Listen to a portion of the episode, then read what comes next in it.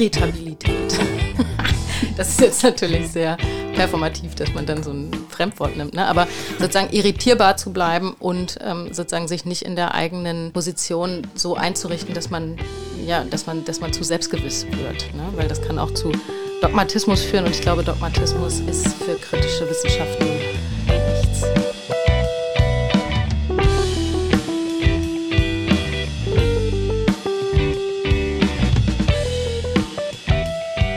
Wir sind Talk Social Science to Me, der Podcast für Sozialwissenschaften an der Goethe-Uni in Frankfurt. Hallo und herzlich willkommen zu unserer zweiten Folge. Mein Name ist Daranka und ich bin im Studio mit Vicente, Friederike, Markus und Jaku, unserem Podcast-Hund. Eigentlich gehört er zu Markus, aber wir haben ihn mittlerweile alle adoptiert. Vielleicht ist es ja euch schon aufgefallen, wir haben einen neuen Jingle. An dieser Stelle ein ganz großes Dankeschön an Christian, der diesen extra für uns kreiert hat. Christian spielt außerdem in mehreren Bands, die ihr verlinkt auf unseren Shownotes auf der Homepage findet. In unserer heutigen Folge beschäftigen wir uns mit ökologischem Feminismus. Dazu haben Markus und Ranka mit Katharina Hoppe gesprochen. Katharina Hoppe forscht als Postdoc am Schwerpunkt Soziale Ungleichheit des Instituts für Soziologie der Goethe-Universität. Sie hat Soziologie studiert, VWL und Wirtschafts- und Sozialgeschichte in Aachen, Frankfurt und Milwaukee. Seit 2014 ist sie wissenschaftliche Mitarbeiterin am Institut für Soziologie der Goethe-Uni, wo sie 2020 mit einer Arbeit zu der US-amerikanischen Biologin, Wissenschaftsphilosophin und Literaturwissenschaftlerin Donna Haraway promoviert wurde.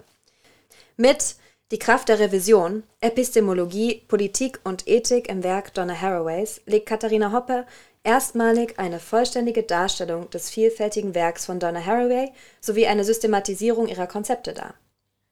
Dafür wurde sie 2020 mit dem Cornelia Goethe-Preis für herausragende wissenschaftliche Forschung im Bereich der Frauen- und Geschlechterforschung ausgezeichnet. Ihr Habilitationsprojekt trägt den Arbeitstitel Soziologie der Dependenz und stellt eine Analyse und begriffliche Reflexion von menschlichen Abhängigkeiten dar. Im letzten Jahr erschien ihre gemeinsam mit Thomas Lemke verfasste Publikation Neue Materialismen zur Einführung. Viel Spaß mit dem Interview.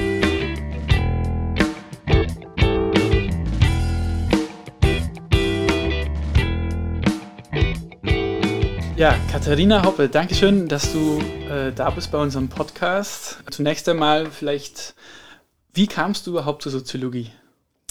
Ja, das ist eine ähm, schöne Frage äh, und ich kann sie auch ganz wenig schillernd ähm, eigentlich beantworten, nämlich ähm, über Adam Smith. Äh, das war so, dass ich nach dem Abitur nicht so richtig wusste, was ich ähm, machen will, um ehrlich zu sein. Also es gab, ich wollte vielleicht Psycho studieren, aber mein Abitur war zu schlecht. Ich hatte überlegt, einfach irgendwie Jura zu studieren oder so, aber wusste eigentlich irgendwie, habe ich da auch nicht so den Draht zu. Und da habe ich mit einer Freundin von mir telefoniert, die damals Lehramt studierte in Hamburg. Und die hat mir dann erzählt, sie bereitet gerade ein Referat vor. Und ich sage, aha, hm, worüber denn?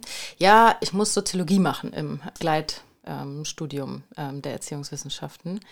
Und dann meinte ich, aha, okay, was machst du denn da so? Und dann hat sie gesagt, ja, ich muss ein, ein Referat über Adam Smith halten. Und dann habe ich gesagt, ah, okay, interessant. Das kannte ich nämlich aus meinem Gemeinschaftskunde-Leistungskurs. Und da fand ich so irgendwie, ja, so Demokratietheorien und ähm, also so diese, ja, Nationalökonomie oder so, das haben wir so ein bisschen gemacht damals.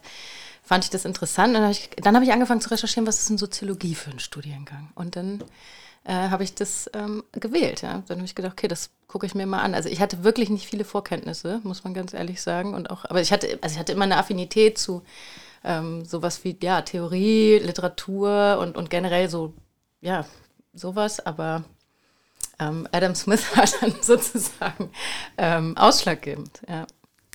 Und du bist ja auch über Umwege nach Frankfurt gekommen. Du hast zuerst in Aachen studiert. Magst du dazu noch was sagen? Genau, also das schließt an unmittelbar an sozusagen diese ja, relative Unkenntnis, die ich hatte. Ne? Also ne, nicht, dass Aachen ein schlechter Standort ist, ähm, überhaupt nicht, aber es ist natürlich jetzt nicht der erste Standort, an dem man denkt, wenn man sagt, okay, ich will Sozialwissenschaften studieren oder Gesellschaftswissenschaften studieren. Aber das war damals so, meine Generation war die so mit die erste im BA. Ne? Also ich war, also es, ich glaube, wir waren der zweite Jahrgang dann damals da, in Aachen zumindest. Und da wurden gerade die Magister-Nebenfächer so auf ähm, Kombinationsbachelor umgestellt. Und in Aachen gab es die Kombination Soziologie und VWL und Wirtschafts- und Sozialgeschichte. Mhm. Und ich dachte halt, ich muss ja auch irgendwann Geld verdienen und habe gedacht, deswegen nehme ich VWL mit rein. Lieber hätte ich eigentlich äh, Soziologie und Literaturwissenschaft studiert, Aha. aber das habe ich mich nicht getraut aus ökonomischen Zwängen, die ich heute, da ich Soziologin geworden bin, besser erklären und verstehen kann. Aber damals hatte das einen ganz großen Einfluss äh, und ich wollte sozusagen auch ein bisschen ähm, ja, woanders leben, also tatsächlich auch räumlich. Und deswegen habe ich damals Aachen gewählt. Es war aber ganz toll. Ich hatte wirklich eine sehr gute Zeit in Aachen, die mich für Soziologie auch sehr stark begeistert hat, vor allen Dingen für ähm, soziologische und politische Theorie, also eigentlich auch, was ich bis heute, mich bis heute umtreibt. Und nach dem Bachelor war es für mich dann ziemlich klar, dass ich gerne nach Frankfurt abwandern will und hier meinen Master machen will. Und Katharina, unser Thema ist ja heute der ökologische Feminismus. Warum ist es denn aus deiner Sicht sinnvoll und lohnt, feministische und ökologische Anliegen zusammenzudenken? Ja, das ist natürlich auch wieder eine große Frage. Mm.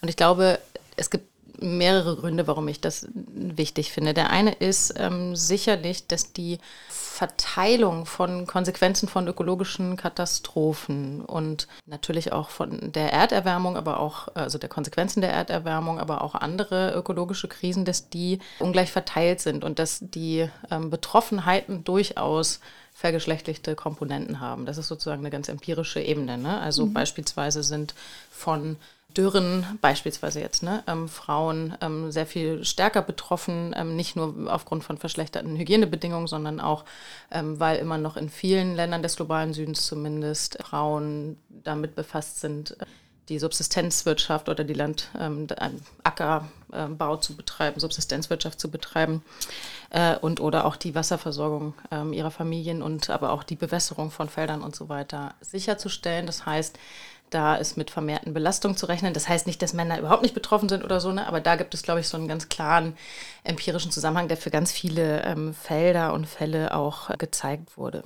Der zweite Punkt, also der ähm, stärker theoretische und systematische Punkt, der mich auch interessiert, also an dieser Frage von äh, dem Zusammenspiel von ökologischen Fragen und feministischen Fragen, ist, dass die Passivierung von sowas wie Weiblichkeit oder Frausein ähm, oder Frau sein, auch ähm, also die Objektivierung von Frauen äh, und die Passivierung von Natur als Ressource überhaupt nicht das Gleiche sind oder so, aber strukturanalog funktionieren. Also das, was wir ähm, in der Soziologie ähm, dualistisches Denken nennen, ja, also ein Denken, was sehr stark auf ähm, herrschaftsförmig organisierten Unterscheidungen aufbaut, sowas wie Natur und Kultur oder Körper und Geist, dass das sozusagen Beherrschungsdynamiken und auch Ausbeutungsdynamiken zur Folge hat, die, ähm, ja, wie gesagt, nicht gleich ähm, funktionieren, aber ähnlich. Ja, genau. Und da sind wir eigentlich auch schon mitten in äh, unserem Thema, nämlich diesem Forschungsfeld ökologischer Feminismus.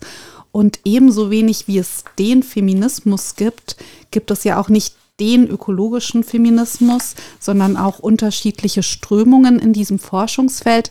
Könntest du da unseren ZuhörerInnen und natürlich auch uns einen kurzen Überblick äh, verschaffen? Gerne. Also es ist sicherlich so, dass das, was wir Ökofeminismus nennen oder so, auch gerade erst wieder so eine Art Aufwind erfährt. Ne? Also äh, viele Jahre war das eher so eine Art Schimpfwort. Ich sage auch gleich warum. Und jetzt sozusagen mit der ähm, Zuspitzung der ökologischen Krise und den zunehmenden sozialen ähm, Bewegungen und der Aufmerksamkeit, auch der öffentlichen Aufmerksamkeit für diese Fragen, gibt es sozusagen eine neue neues Interesse und eine neue Konjunktur. Ganz klassisch kann man vielleicht so, oder was heißt klassisch? Gibt, ich weiß gar nicht, ob es was Klassisches gibt, aber ja, man könnte vielleicht so drei ähm, zentrale Achsen äh, unterscheiden. Die eine ist der klassische Ökofeminismus der späten 70er, frühen 80er Jahre, der aber noch einmal unterteilt werden muss in sozialen und kulturellen Ökofeminismus. Ähm, der kulturelle Ökofeminismus ist, ist das, was viele bis heute damit assoziieren, also sozusagen die feministischen Strömungen, die über eine Aufwertung von Weiblichkeit, von Spiritualität, ähm, von Natürlichkeit, ähm, teilweise auch so einer Idee von, von, von reiner Natur oder so, ähm, versucht haben, differenzfeministisch letztlich eine starke Verbindung tatsächlich von Natur und Weiblichkeit auch zu affirmieren und dann eher durch so eine Art Aufwertung ne, ähm, sozusagen Politik zu machen und ähm, stärkeren Naturschutz etwa einzufordern. Ähm, also da kann man auch so dieses Bild irgendwie der erdverbundenen Göttin mhm. oder so mit, mit assoziieren. Und heute, wie gesagt, häufig sozusagen das Schreckbild, wenn man an Ökofeminismus denkt. Ich denke aber immer, es ist schon wichtig, auch darauf hinzuweisen, dass das schon eine, eine wichtige, auch weibliche Selbstermächtigung war, ne? also diese Strömung. Ja. Aber klar, ne, also aus einer heutigen Perspektive, das ist wahrscheinlich nicht, es ist uns zu essentialisierend. Ähm, viele Differenzfeminismen finden wir aus einer heutigen Perspektive vielleicht schwierig. Aber das war eine wichtige Bewegung, äh, wichtige theoretische ähm, Strömung in den 70er, 80er Jahren. Die andere in den 70er, 80er Jahren war das, was heute sozialer Ökofeminismus genannt wird. Ähm, da geht es stärker, also da wird auch so eine starke Bindung von Frau und Natur behauptet, aber halt historisch, ne? also als eine historisch als ein historisch-soziales Produkt, also das, was ich eben skizziert habe, äh, im Grunde genommen, ne? also die Strukturanalogie von Passivierung wird hier auch schon als so ein historisch-gesellschaftliches ähm, Produkt verstanden. Ähm, wichtig der, äh, für diese Strömung ist zum Beispiel Carolyn Merchant, die auch bis heute ähm, noch recht viel rezipiert wird, auch gerade neu aufgelegt wurde in, in, in deutscher Sprache, ähm, Der Tod der Natur, The Death of Nature, ähm, die sozusagen mit so einem wissenschaftshistorischen Blick ähm, nochmal darauf guckt und zeigt, dass ähm, mit der Geburt der modernen Wissenschaften ja eine sehr starke Beherrschungsdynamik, ähm, Naturbeherrschungsdynamik angestoßen wurde, die sozusagen mit einer Objektivierung von Frauenkörpern auch einhergeht. So, und diese sozialen Ökofeminismen sind sozusagen, finde ich, immer so ein bisschen schwer abgrenzbar gegenüber dem, was ich vielleicht als zweite, jetzt größere Spielart ähm, sozialistisch-materialistische Ökofeminismen mhm. nennen würde. Also es ist nur ein Versuch jetzt. Ähm, das ist jetzt steht, also müssen wir mal gucken, ob das jetzt so aufgeht, ja. Aber diese äh, Ökofeminismen, ähm, wo Maria Mies und die Bielefelder Schule wahrscheinlich irgendwie dazugehört. Gleichzeitig ist aber Maria Mies und die Bielefelder Schule irgendwie auch sozialer Ökofeminismus der 70er, 80er Jahre. Aber ich würde jetzt mal sagen, also zweite ist sozusagen materialistisch-sozialistischer äh, Ökofeminismus und da geht es halt stärker um die Frage von soziale Reproduktion und wie so nicht wie jetzt der Naturbegriff oder eine natürliche Weiblichkeit und ökologische Frage zusammenhängen, sondern stärker die Frage nach ja die Unterscheidung von Reproduktion und Produktion und ja auch die Krise der sozialen Reproduktion. Also das heißt, äh, hier würde jetzt nicht so sehr der Natur-Kultur-Dualismus im Zentrum stehen, sondern Produktion und Reproduktion. Mhm. Ähm, die Arbeit, im Regelfall geht es um, also ist das auch über den Arbeitsbegriff vermittelt, ne? also die Frage, ähm, die Ausbeutung feminisierter Arbeit und Natur als Rohstoff. Ne? Also sozusagen, dass darin so eine Analogie liegt mhm. und die Gefährdung von beiden, ne? also sozusagen die, ja, die Abwertung und letztlich damit ja auch Abnutzung sozusagen feminisierter Arbeit und die Ausbeutung von Natur letztlich zu einer großen Krise der sozialen Reproduktion führen können. Und ähm, dass an den Produktionsverhältnissen was geändert werden muss. Ne? Also nicht eine Aufwertung von Weiblichkeit äh, ja. bringt uns aus der Krise, sondern genau eine, eine Veränderung der Produktionsverhältnisse. Der dritte Strang, äh, den ich gerne kurz erwähnen möchte, über den wir vielleicht auch später noch ein bisschen ausführlicher sprechen, ist das, was jetzt vielleicht auch so ein bisschen aktueller ist und was man mit äh, Queer Ecologies ähm, verbindet. Queer Ecologies teilweise auch dem, was heute unter dem Label so neue Materialismen geführt wird. Diese Spielart geht jetzt nicht so stark vom Arbeitsbegriff aus und auch nicht von der sozialen Reproduktion, sondern eher sozusagen nochmal grundbegrifflicher, eigentlich als so eine Antwort auf das, was wir jetzt als erste Spielart kennengelernt haben, wo noch sehr stark eigentlich selbst mit so einer, mit einem Naturbegriff, der jetzt nicht besonders, wie soll ich sagen, anti-essentialistisch mhm. ist oder so, ne, sondern ähm, die versuch, sagen, sagen halt, naja, wir können Natur nicht länger als Voraussetzung der generativen Reproduktion überhaupt verstehen. Ne? Wir müssen brechen mit bestimmten ähm, heteronormativen ähm, Annahmen darüber, was überhaupt Natürlichkeit ist. Ne? Also sozusagen so dieser dekonstruktive Impuls, den die, äh, den die Queer Theory ja insgesamt auch in die, in die feministische Debatte eingebracht hat. Ähm, also sie weisen darauf hin, dass Natur und Kultur ähm, in the first place sozusagen gar nicht trennscharf abgrenzbar sind und dass es wichtig ist, ähm, Bezüge auf Natur auch zum Gegenstand der Analyse zu machen ne? und mhm. zu sagen, okay, das ist selbst irgendwie politisch gewollt oder hergestellt.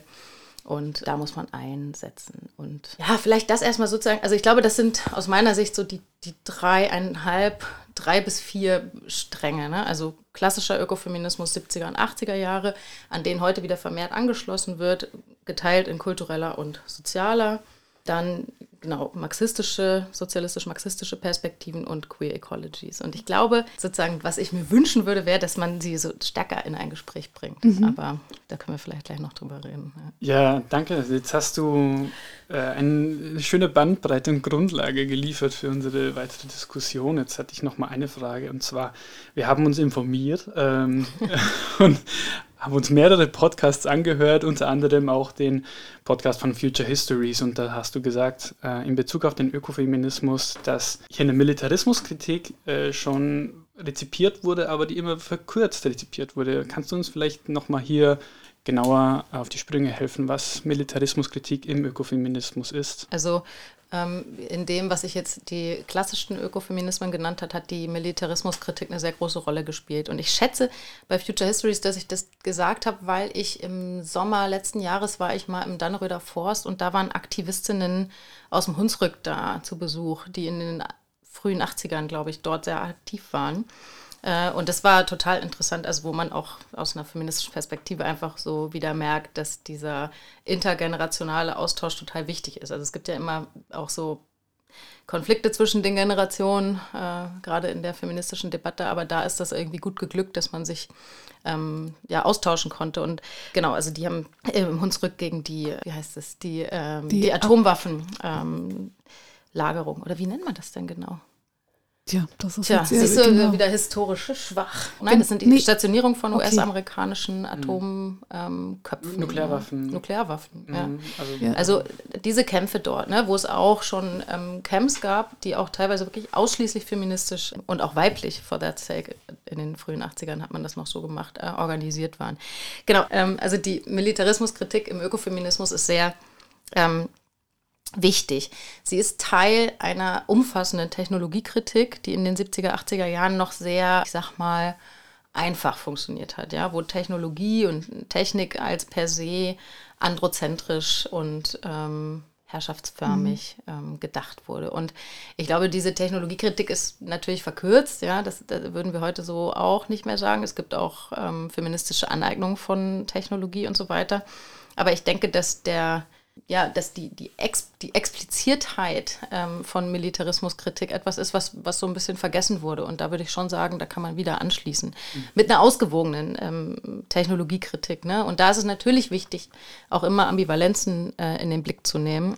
Ähm, was ja auch, also würde ich denken, TheoretikerInnen, die sich heute damit beschäftigen, auch machen. Ne? Du hast uns jetzt schon zu den Queer Ecologies als äh, eine Strömung im ökologischen Feminismus relativ viel gesagt.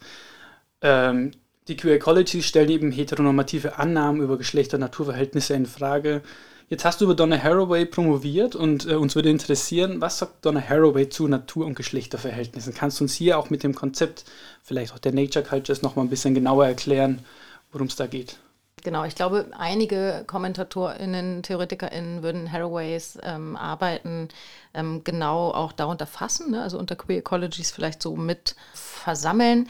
Äh, Haraway arbeitet schon eigentlich sozusagen seitdem sie angefangen hat, den Ökofeminismus zu kritisieren. Das ist ja sozusagen ihr äh, Einsatzpunkt. Der Einsatzpunkt ihrer Arbeiten ist eigentlich eine Kritik äh, an dem Naturbegriff, ähm, den manche der klassischen Ökofeminismen, die ich gerade als erste Strömung eingeführt habe, und da meint sie kulturelle und soziale gleichermaßen, äh, eine Kritik daran. Und die funktioniert in etwa so, und die ist wichtig für ein Verständnis, glaube ich, ihrer eigenen Positionierung. Die funktioniert in etwa so, dass Haraway sagt, mh, hm, zwei Punkte eigentlich.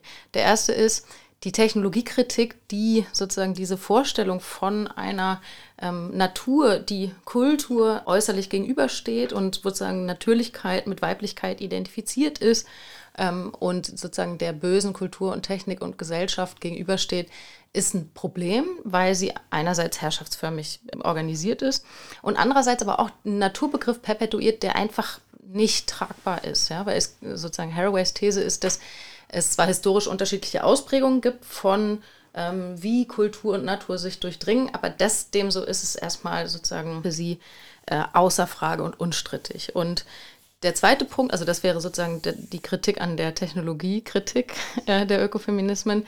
Und der andere Punkt, genau, ist eigentlich die Kritik am Naturbegriff. Ja? Also ähm, habe ich eben schon gesagt, aber vielleicht nochmal äh, etwas griffiger. Ne? Also die Idee einer ähm, Mutter Natur oder einer, äh, genau, einer göttergleichen, ähm, äh, Göttinnen gleichen, muss man ja sagen, ähm, Natur, weist sie zurück mit dem, was sie ähm, Cyborg nennt. Das kennen vielleicht auch viele. Ne? Also sozusagen, ähm, wenn, wenn ich mich entscheiden könnte, wäre ich lieber ein Cyborg als eine Göttin, spielt genau darauf an, dass sie sagt, mh, hm, unreine Identitäten, Vermischungen von Kultur und Natur ist ähm, da kommen wir gar nicht drum herum. Ja? Wir müssen uns sozusagen damit auseinandersetzen. Und das ist auch gar nicht so schlimm, weil diese Idee der Reinheit und der Ursprünglichkeit ist etwas, was sehr stark ähm, die Vorstellung von Weiblichkeit ähm, formt und auch ihre Unterdrückung sehr stark ähm, Vorschub leistet.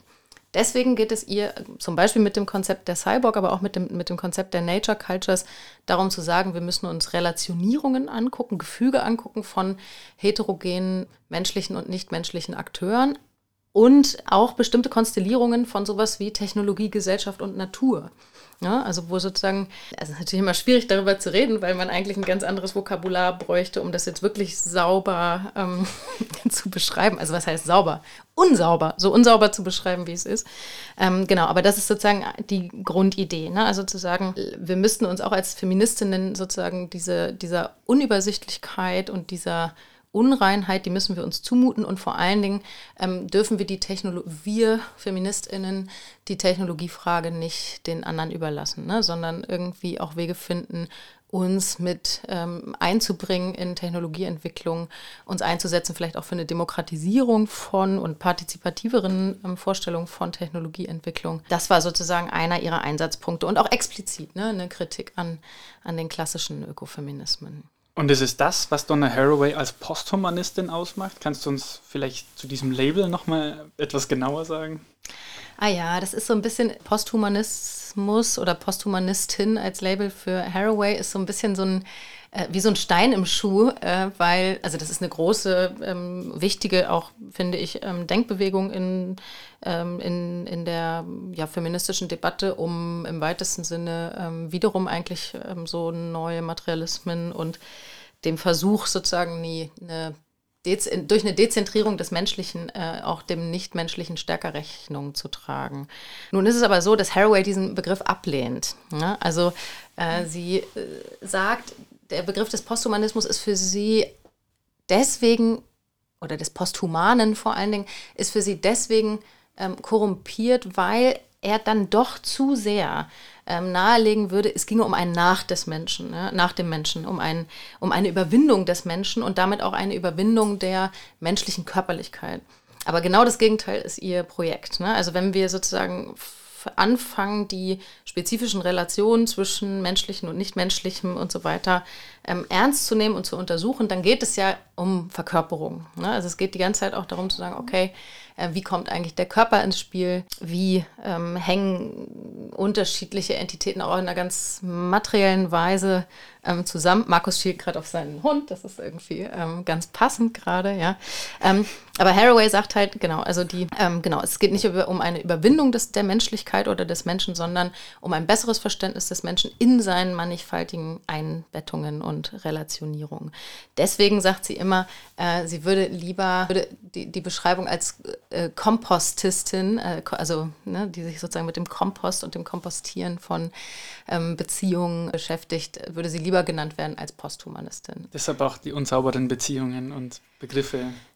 Genau, ja. Also es ist halt auch sehr widerspenstig, was sie teilweise macht. Ähm, genau, also sozusagen so unsaubere Begriffe, also ähm, kybernetischer Organismus, Cyborg Nature Cultures und dann gibt es noch eine ganze Reihe von anderen interessanten und teilweise auch ein bisschen sperrigen Innovationen. Aber das ist natürlich der Versuch, ne, das performativ einzulösen, was, was behauptet wird. Ne? Also sozusagen die, also auch ein Schreiben und eine Theoriearbeit zu finden, die nicht so stark auf so Trennungen aufbaut.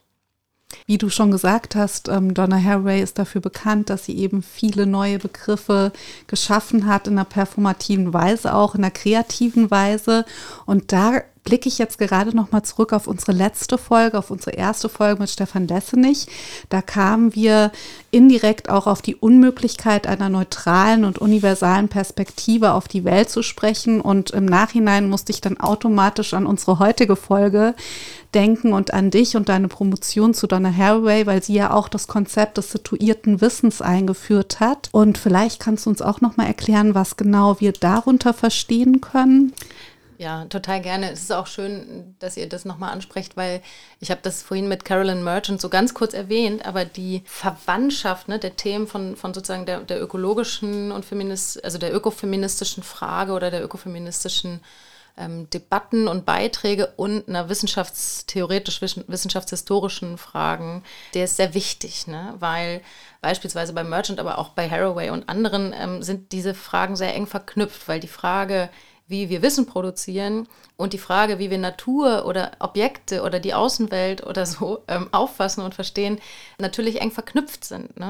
Und die Situierung von Wissen richtig, das ist auch ein Argument von Haraway, das sich gegen die Vorstellung von Neutralität letztlich oder einer gegen die Vorstellung der Möglichkeit von Neutralität in der Wissensproduktion richtet. Situiertes Wissen ist aber auch ein Text von ihr, der sehr oft missverstanden wird. Das muss man sagen. Und da würde ich gerne ganz kurz, zumindest also meine Lesart äh, davon kurz, äh, kurz andeuten, weil ich denke, dass das wirklich auch ein folgenreiches Missverständnis ist. Äh, und das liegt darin, dass viele denken, ach, situiertes Wissen kann ich mal eben ähm, so mit wegzitieren und damit sagen, hey, ich habe mich jetzt hier verortet, ich bin eine weiße Person in der Mittelschicht oder so. Und ich finde diese Form von Verortungsleistung wichtig ähm, oder kann wichtig sein, je nachdem, was man erforscht.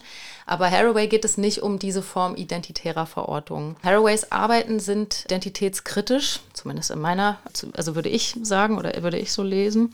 Und das heißt sozusagen die Aufforderung zu einer puren Reflexivität, wo man einfach eine Form von identitären Kern repräsentieren kann, würde sie sagen, ist gar nicht möglich. Darin übrigens ganz ähnlich ähm, wie die Frankfurter Schule. Ne? Also sozusagen mhm. die Erkenntnis Theorie, die Erkenntniskritik, die wir da finden, funktioniert ja mit ganz ähnlichen identitätskritischen Annahmen oder geht von ähnlichen identitätskritischen Annahmen aus. Da gibt es, genau, da gibt es ein paar ähm, Parallelen. Haraway würde halt diese Gesten der, des sich selbst identisch setzen kritisieren und das macht sie mit diesem Begriff, der auch sehr berühmt geworden ist, ne, des göttlichen Tricks, des God-Tricks, mhm. womit sie eine Wissensproduktion beschreibt, die das tut, was Stefan Lessenich jetzt genannt hat, sozusagen so eine Position der Neutralität einzunehmen ne, oder sozusagen eine hm, ja, sich selbst setzende, selbstermächtigende ähm, Geste des sich Herauslösens aus der Welt. Das wäre das, was, was Haraway als göttlichen Trick oder God-Trick bezeichnet hat. Und was sie dem entgegensetzt, ist zu sagen, die Positioniertheit in der Welt, ja, die Unmöglichkeit der Neutralität, das ist gar nicht schlimm. Das ist, das ist sogar die Voraussetzung dafür, dass wir überhaupt irgendwas wissen können. Und sozusagen das, also diese Form von Positioniertheit zur Kenntnis zu nehmen, ist für eine rationale, sie benutzt sogar den Rationalitätsbegriff, ist für eine rationale Wissensproduktion wichtig. Ne? Und, und also sie nennt es dann ähm, Objektivität als positionierte Rationalität und spricht von einem Privileg partialer Perspektiven. Damit meint sie aber nicht, das ist immer ganz wichtig dazu zu sagen, dass es jetzt sozusagen einfach einen Perspektivenpluralismus gibt. Ja? Also wir sind jetzt hier drei Leute im mhm. Raum und wir haben alle eine unterschiedliche Perspektive auf die Welt und that's it. Das ist nicht gemeint, auch das ist nicht gemeint, ne? Mhm. sondern sie sagt schon, wir brauchen wissenschaftliche Wissensproduktion und die funktioniert auch nach ähm, Regeln, auch nach spezifischen Rationalitäten und es gibt bessere und schlechtere Darstellungen der Welt.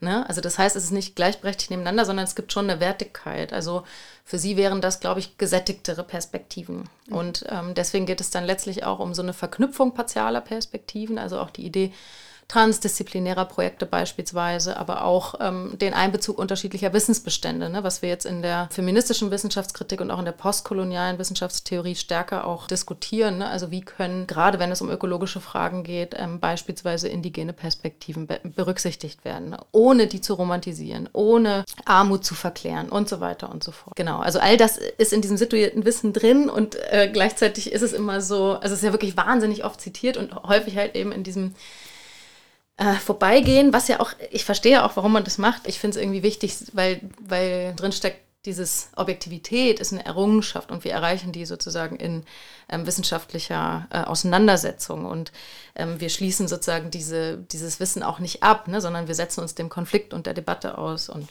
das finde ich eigentlich ein wichtiges, also wichtige Impulse auch für ein feministisches und kritisches ähm, Wissenschaftsverständnis. Und eigentlich ist das ja auch, verkörpert sie das ja auch in ihrer eigenen Praxis. Sie ist Stimmt. Biologin, sie ist äh, feministische Theoretikerin, Philosophin. Du hast sie auch kennengelernt. Hast du da auch nochmal näheren Einblick bekommen, Katharina, wie sie in ihrer äh, wissenschaftlichen Praxis eben dieses eigene Postulat auch umsetzt?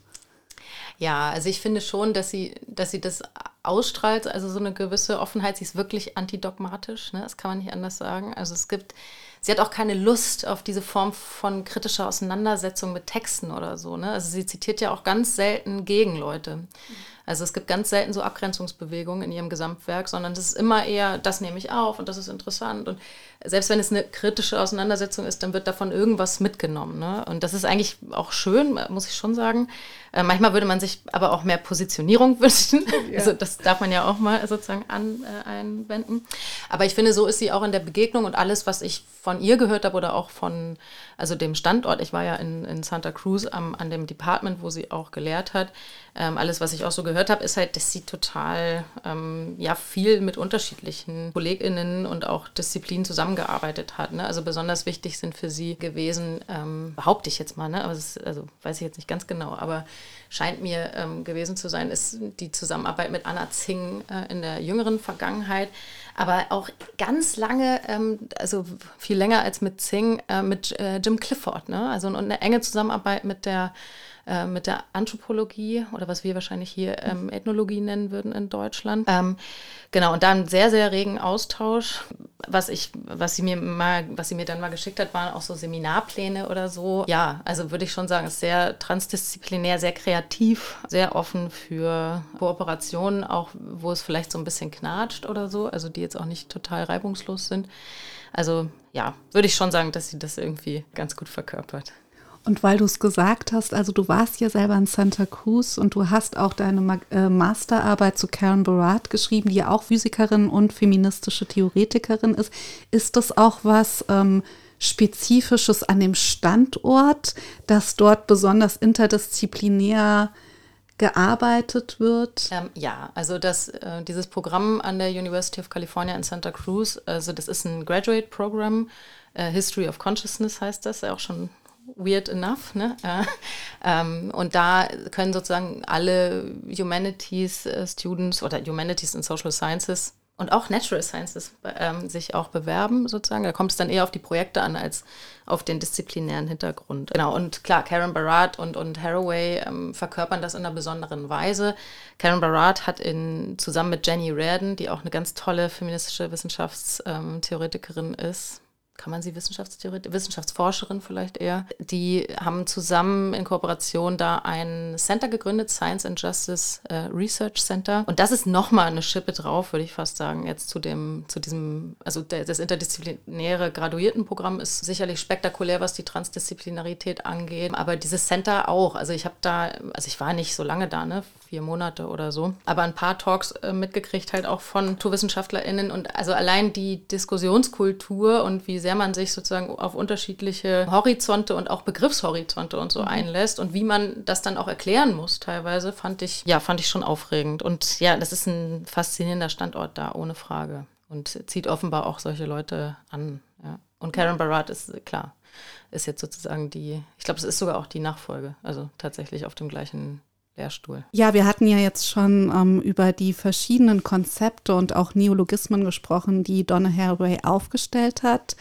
Und in Abgrenzung zu Begriffen wie dem Anthropozän und dem Kapitolozän entwirft sie ja auch die Idee des Cthulhuzäns oder Cthulhuzäns, wie immer man es aussprechen möchte.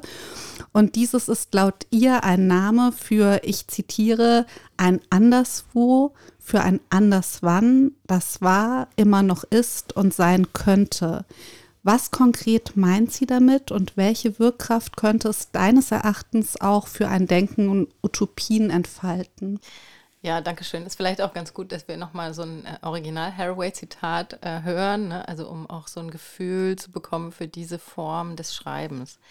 Ähm, ich sage immer Chulu-10 aus so weiß ich nicht, ähm, Vereinfachungsgründen. Also das kann ich besser aussprechen als diese CHTH-Formulierung. Ähm, und genau, also in der Tat ist es der Versuch, ähm, diesen großen Erzählungen des Anthropozäns und des Kapitalozäns äh, etwas entgegenzusetzen, was irgendwie nicht von der Herrschaftsseite aus, von der, wie heißt es, von der ja, beherrschenden Seite aus erzählt. Ne? Also bei beiden Erzählungen geht es ja darum, einmal zu sagen, okay, das ist jetzt das Zeitalter des Menschen und das fällt uns auf die Füße.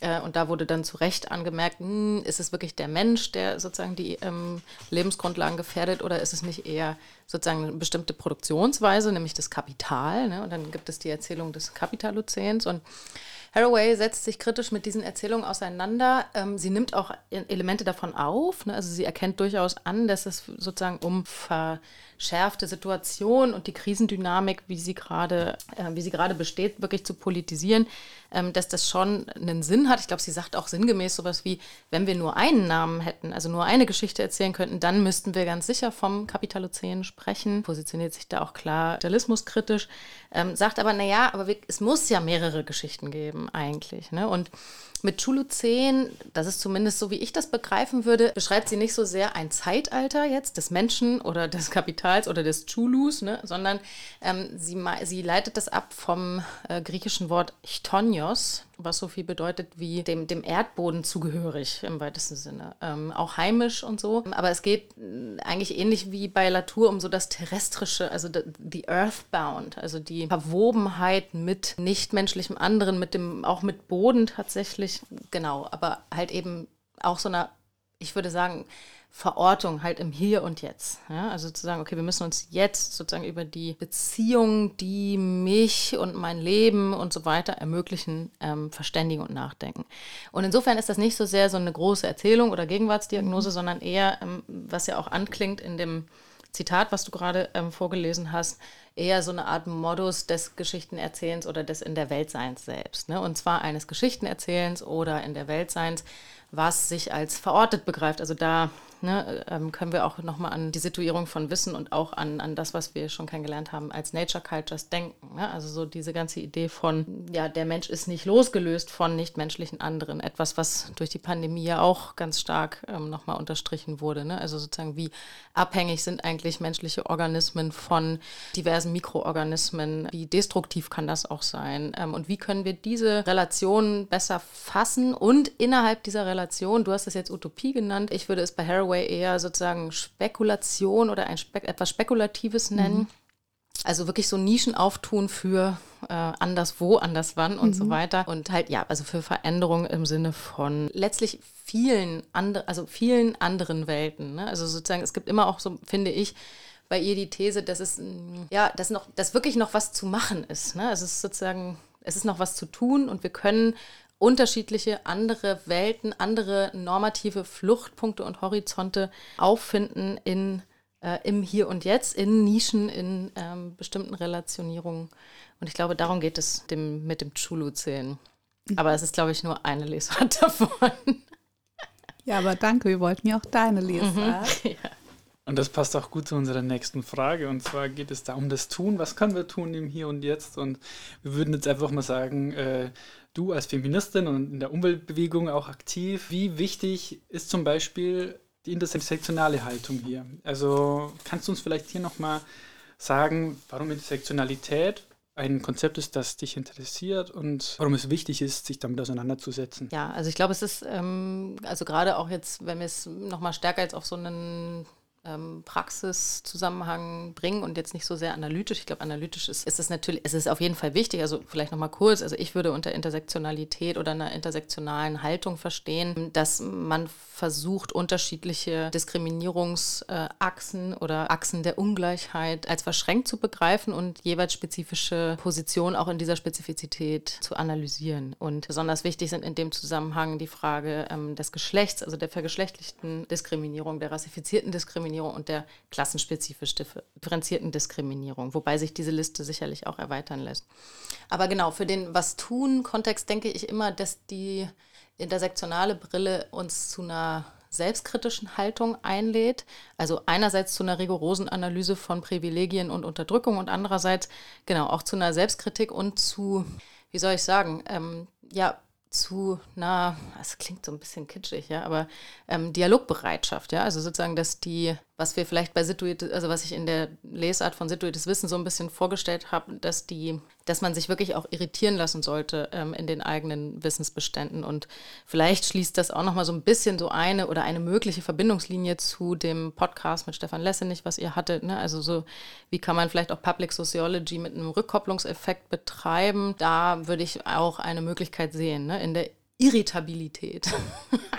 Das ist jetzt natürlich sehr performativ, dass man dann so ein Fremdwort nimmt, ne? aber sozusagen irritierbar zu bleiben und ähm, sozusagen sich nicht in der eigenen Position so einzurichten, dass man ja, dass man, dass man zu selbstgewiss wird, ne? weil das kann auch zu Dogmatismus führen und ich glaube, Dogmatismus ist für kritische Wissenschaften nichts. Katharina, du hast Donna Haraway als Promotionsthema gewählt. Was kommt danach? Woran arbeitest du aktuell bei uns im Fachbereich und was dürfen wir erwarten von dir? Also ehrlich gesagt, ganz fertig bin ich mit Haraway immer noch nicht. Achtung, das ist jetzt ein kleiner ähm, Spoiler und das, ich habe das auch noch nicht öffentlich gesagt. Ich schreibe nämlich gerade eine Juniors-Einführung tatsächlich noch zu Donna Haraway und werde da einen nochmal etwas anderen Zugang auf ihr Werk ähm, eröffnen hoffentlich, aber das darf ich jetzt nicht zu laut sagen, erscheint es noch dieses Jahr. Ähm, das ist aber recht ambitioniert. Ich möchte äh, genau nochmal sozusagen versuchen, da ein einführenderes ähm, Werk vorzulegen. Wichtiger und vielleicht auch interessanter, weil das nicht das gleiche ist, ähm, ist mein Habilitationsprojekt, in dem ich mich mit einer Soziologie der Dependenz ähm, beschäftigen möchte, beziehungsweise ist das im Moment der Arbeitstitel. Und ähm, was ich davor habe, ist noch relativ hm, schwammig, aber es soll eine Arbeit sein, die einen soziologisch-theoretischen Grundbegriff, nämlich den Begriff der Abhängigkeit, zunächst ähm, historisch in der Theoriedebatte verortet, ähm, weil meine These ist, dass das ein so eine Art vergessener Grundbegriff ist, also der in ganz vielen auch ähm, klassischen soziologischen Theorien eine entscheidende Rolle spielt falls Studierende das hören, wird denen das sehr bekannt vorkommen, weil ich das jetzt versuche, die ganze Zeit in der Lehre ähm, also schon so, so, so rauszufinden. Dürkheim ist eigentlich ein Theoretiker der Abhängigkeit und so. Und dann sage ich, ja, okay, okay, vielleicht, okay. ähm, genau, das ist sozusagen das Theorie-historische Geschicht geschichtliche Interesse und das andere ist sozusagen diesen, diesen Begriff auch produktiv zu machen für eine Analyse gegenwärtiger Krisendynamiken und meine so Arbeitshypothese ist ein bisschen, dass die Krisenerfahrung, also die tatsächliche Erfahrung, die man macht, ähm, ganz viel damit zu tun, also zum Beispiel jetzt in, der, in Bezug auf die ökologischen Krisen und die Konsequenzen der ökologischen Krisen, aber vielleicht auch die Pandemieerfahrung, ähm, dass die ganz viel damit zu tun haben, dass uns Abhängigkeiten, die wir eigentlich verdrängt haben, verleugnet haben, verleugnen müssen, vergegenwärtigt werden. Ja? Also beispielsweise von anderen Körpern, von Speichel ja sogar, ja, Atem, von aber auch sowas wie ganz materiell Lieferketten und so. Ja, und da ja, würde ich gerne so ein bisschen drüber nachdenken, ob wir da mit dem Abhängigkeitsbegriff was machen können. Ja, spannend. Also wir freuen uns auf jeden Fall auf all das, was da noch kommt, Katharina. Und ähm, vielen Dank an der Stelle für dieses großartige Gespräch mit dir. Wir haben aber noch eine letzte Frage. Und wie du vielleicht schon im letzten Podcast gehört hast, sind wir ein bisschen lokalpatriotisch unterwegs. Und unsere obligatorische letzte Frage ist darum, ähm, was dein Lieblingsort in Frankfurt ist und warum. Ja, ich habe natürlich auch mich darauf vorbereitet, dass ihr das fragt. Ich fand es gar nicht so leicht. Es gibt natürlich ganz viele Orte, die ich sehr gerne habe. Und ich habe aber gedacht, ich nenne einfach zwei meiner Stammlokale, weil das ja auch vielleicht ein bisschen Werbung ist, nämlich das äh, Café Lido im Nordend, was ich gerne besuche, und ähm, die Zappbar, auch im Nordend. Hallo Ralf, falls du das hörst. Sehr, sehr guter Ort. Und dann wollte ich aber auch noch sagen, wo ich mich wirklich sehr gerne aufhalte, ähm, sind die Buchhandlung meines Herzens, nämlich die Marx Buchhandlungen, ähm, mhm. also hier in Bockenheim, aber auch äh, im Westend. Und meine Heim, mein Heimladen ist ähm, tatsächlich ähm, der Buch, die Buchhandlung Land in Sicht, ähm, wo ich gerne bin und stöbere und ja, verweile. Und die ja auch bei der ähm, deiner Lesung oder Präsentation im Frankfurter Kunstverein auch die Bücher ähm, ausgelegt haben, ne? Ja, genau. haben sie extra für mich gemacht. Genau. genau. Ja, großartig. Super, herzlichen Dank. Danke dir, Katharina. Ja, danke euch. Vielen Dank für die